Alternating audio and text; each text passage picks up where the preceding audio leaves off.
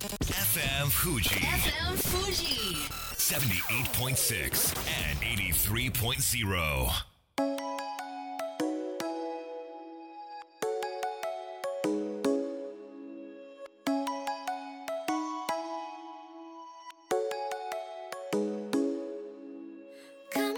月曜夜のひとときいかがお過ごしでしょうか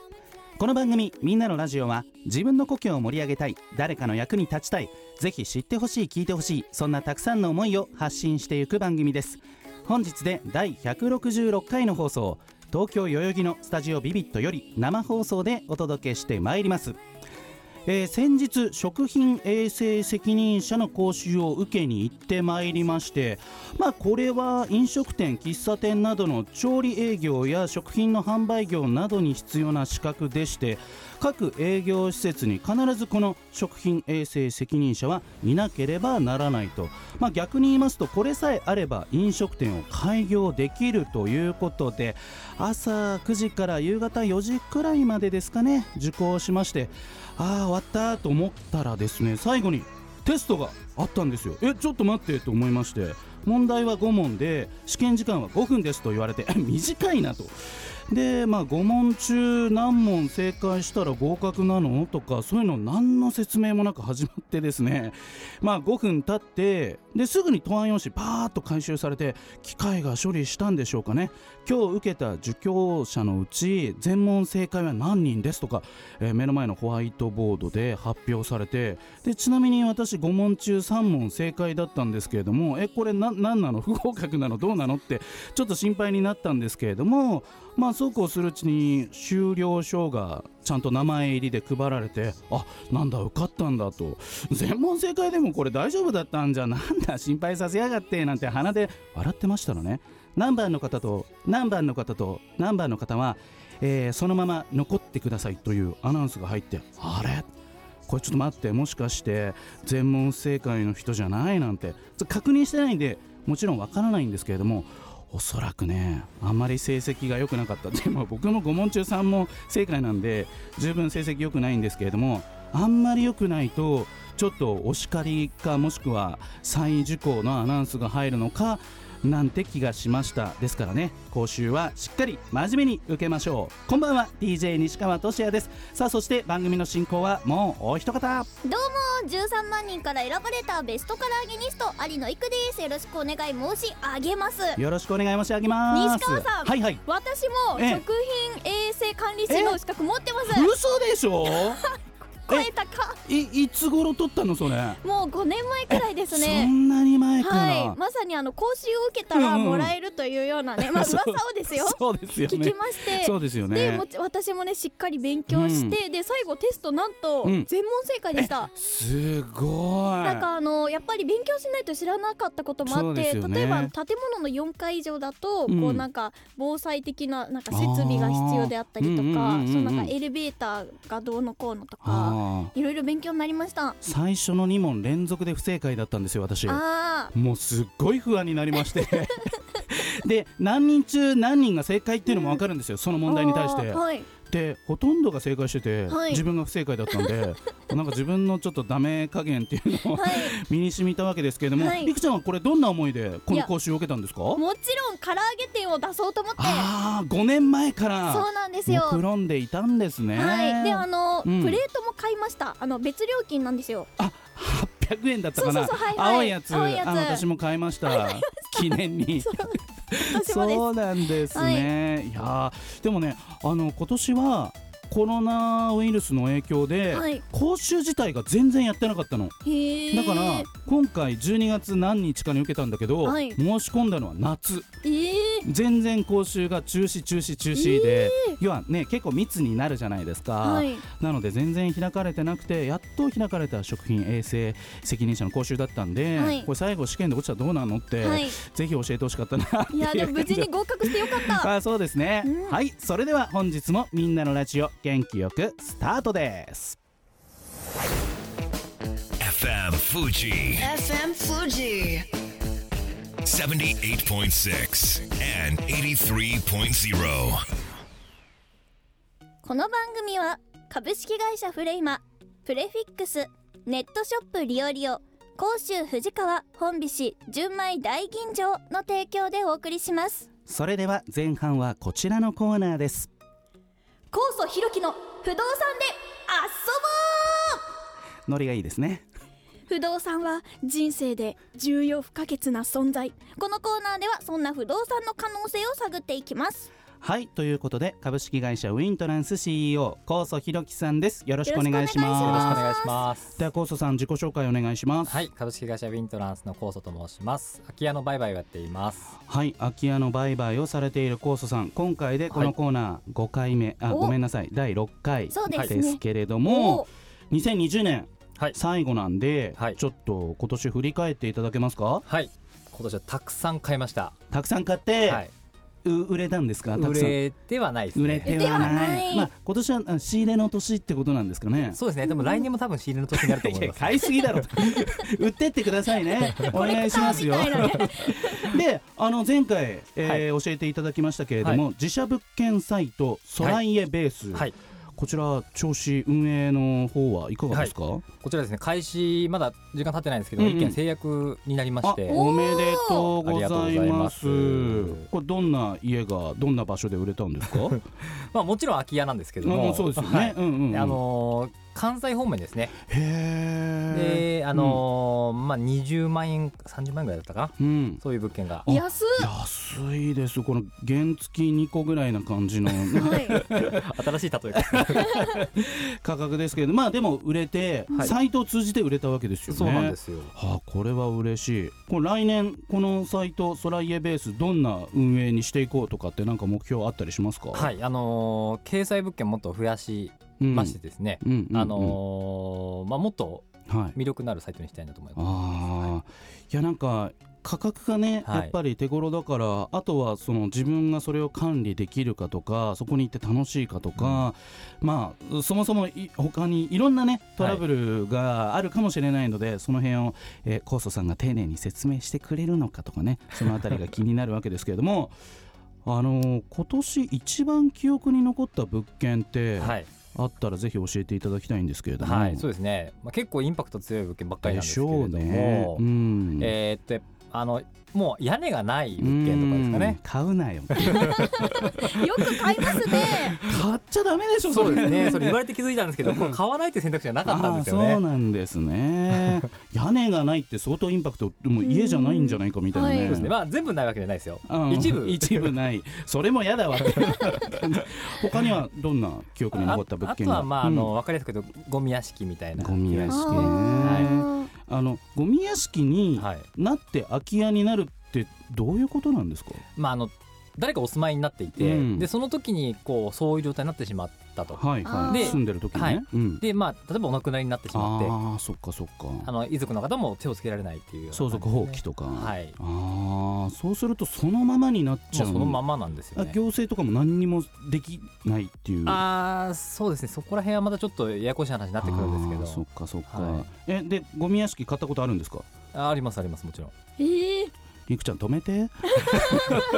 いやすごい挑戦しますねそうですねそのゴミはどうするんですか確かになゴミはもちろんあの、あまあ、でも業者さんに撤去してもらうからそれは結構お金かかりますね、ですよえね、えー、それだからそのも高祖さんが負担なんですねそううです川ねが最初はねはいだからその分を乗っけて売らないといけないですよねあなるほど当然ね、はい、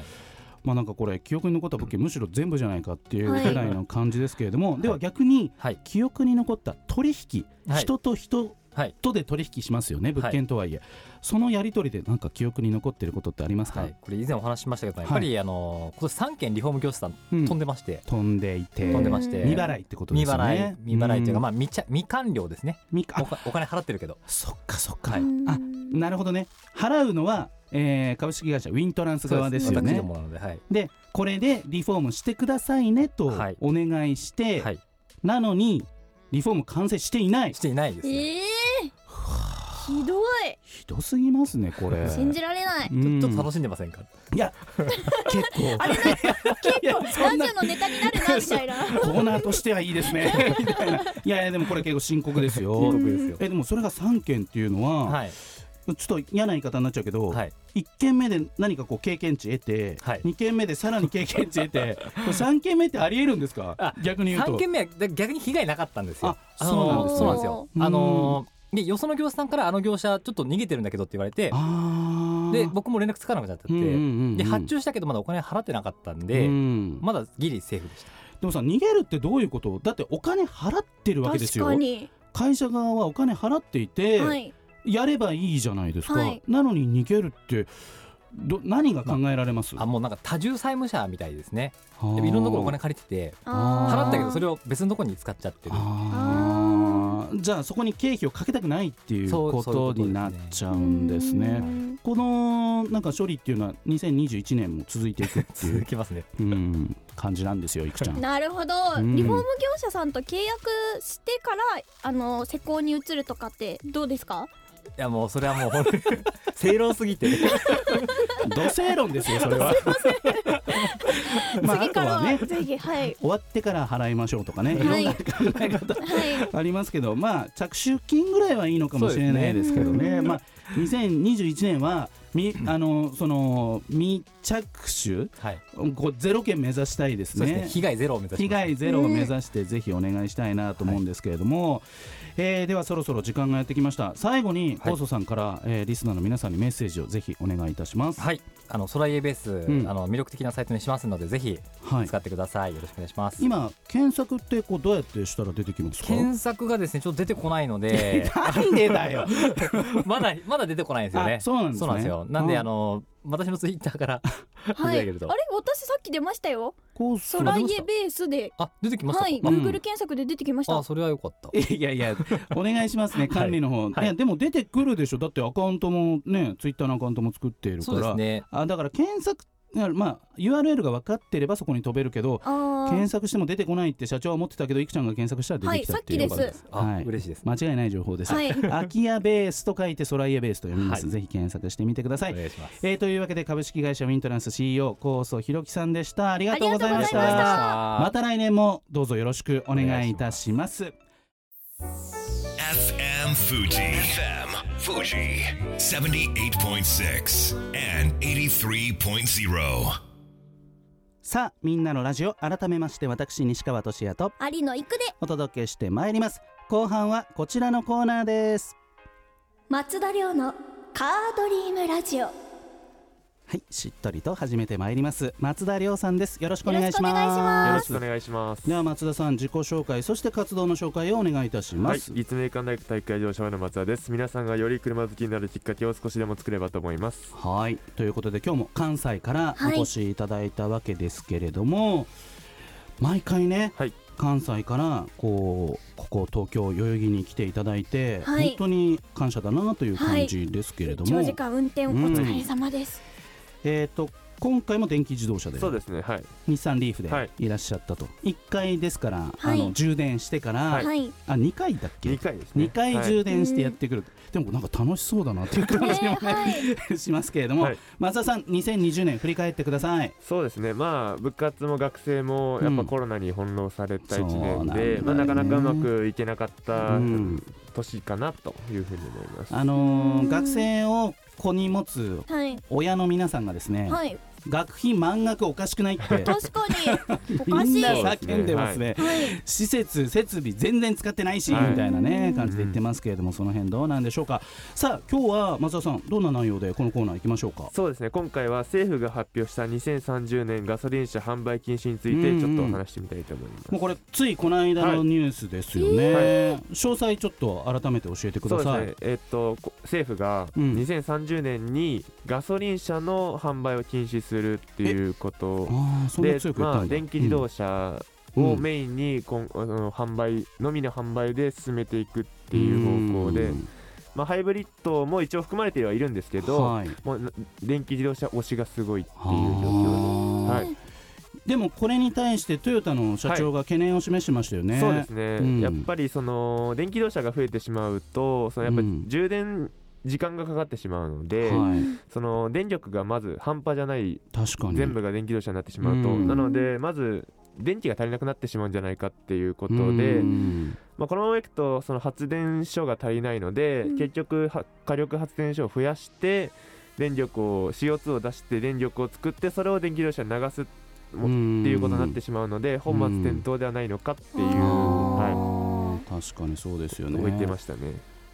あの今大雪がすごいじゃないですか、はい日本海とか、うまあ、我々がお世話になっている群馬県はみいなかみ町もそうですけれども、はい、で関越自動車道はい、やがってましたね。通行止めになってうん2日ぐらい動かなかったでしょね、はい、あれって、はいガソリン車じゃなかったら、は結構危なかったんじゃないかって話ありますよね。知りますね。ですよね、電気だとはい、 2日持たないでしょ。僕ちょっと実験夜そのがええ暖房をつけて、うんすうんただ暖房だけで過ごしてたんですけど、うんは6時間ぐらいで30%がなくなってたん でいやそうなのよ、やばそうやばいのだからそういう緊急事態そもうですねねはいありえるので、はうん少なくとも今の技術ではい電気自動車はっていうのはね、まだまだ、そうですねまだガソリンは車いとは比べ物にならないわけですけれども、これ世界との足並みっていうのはどうなんですかこそうれにですね関してやっはぱ。最先端を言ってるのが中国えで中国最先端なの、へえ最先端というかもう推し進めているというのは、で電気自動車をあ電そをうなんだもう30年に電気自動車だけっていうのを発表してるぐらいなのあで、ーまあ、それにちょっと合わせたのかなっていうところもあるんですけどあそうなんですね。ほ他アメリカとかそのあそうですねドイツイイタリアとかそのはい車大国あるじゃないそうでですすか。ねイギリスも同じように2035年でアメリカも35年あいずれにしろじまゃああ電気に進んでいくのはそう間です違ねいなはいいっていうことなんですね。でも禁止とまで言われるとね、はいうんちょっと待ってなんて言いたくなりますけれども、ちなみに有野ゆきさんはい今年運転ってされいまやしたかしましたあの、うんうん北海道で運転したんですよ、はい鈴木のハスラーっていう車種なんですけうどん、可愛くておしゃれな。そうなんです、うんうんで肝心のガソリンを入れようとガソリンスタンドに回ったところ、はい、あのどっちから入れるか分かんなくていますよね、そういう人ね。マジでどっちか教習所で教えてくれやってちょっと思いつつももう本当に 分かんなかったんで、まあ、とりあえず入って、うんで無事に当て合ってたんですよ、うんうんそっち側だったんで教習所っていうかね、車によってどっちか違うよね。そうなんですよ車種によってそうだよ。そう本当困りま した。でそれをそのその時あの、プロジェクトで別の方がいたので、ええその次の日に言ったら、うんなんか実はそのメーターの近くらへんに表示があるんだよみたいな。そうですねあのガソリンランプの給油口のところの横にうん。矢印がついてるんですよ、え、それ知らなかった。 はい、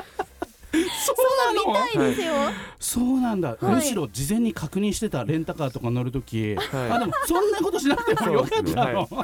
恥ずかしい。 恥ずかしいですねそれはびっくりした明日ちょっとあのレンタカーで、はいはい。日産エクストレイルに乗る予定がありますので、はいはいおーちょっとチェックしてみたいはないと思います、さあ、えー車業界年始に大きな世界的大会があるんですよね、そうですね毎年ダカールラリーっていうのがはいはいはいでもともとパリパリダカって呼ばれてて、うんうんうんうんパリフランスからアフリカまでのダカールまでだったんですけど、もう今は世界中各国を転々としてるっていう形で、うー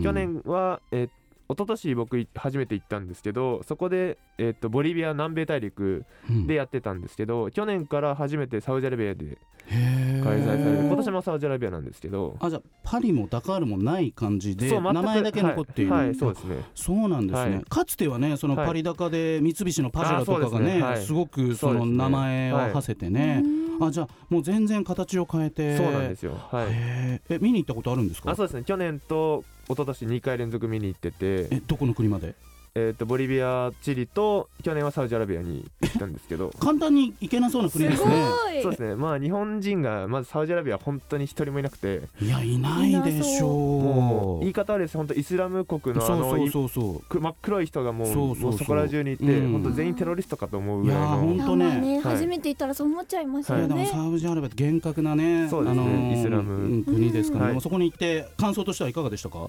そうですねあのーもうなんか迫力満点みたいなそう感異じで世すか界すぎて異世で界すぎてやもうほんと楽しそうひたすら砂漠なので、で見に行く移動に500キロぐらい移動するんですけど、うんもうずっともうガソリンも満タンでって言ってとりあえず5000円ぐらい渡したら満タンで1000円ぐらいだったんで500キロって東京から名古屋も300キロぐらいですもんねそうですねはい相当遠いわけですけれどもあっという間に時間が来てしまいました、ぜひ来年も楽しい車トークをお願いできればと思います、はいというわけで松田亮さんでした来年もどうぞよろしくお願いいたしますそれでは素敵な1週間をまた来週この番組は一般社団法人 AB ラボ株式会社ウィントランスバランスとグロースコンサルティング株式会社以上の提供でお送りしました。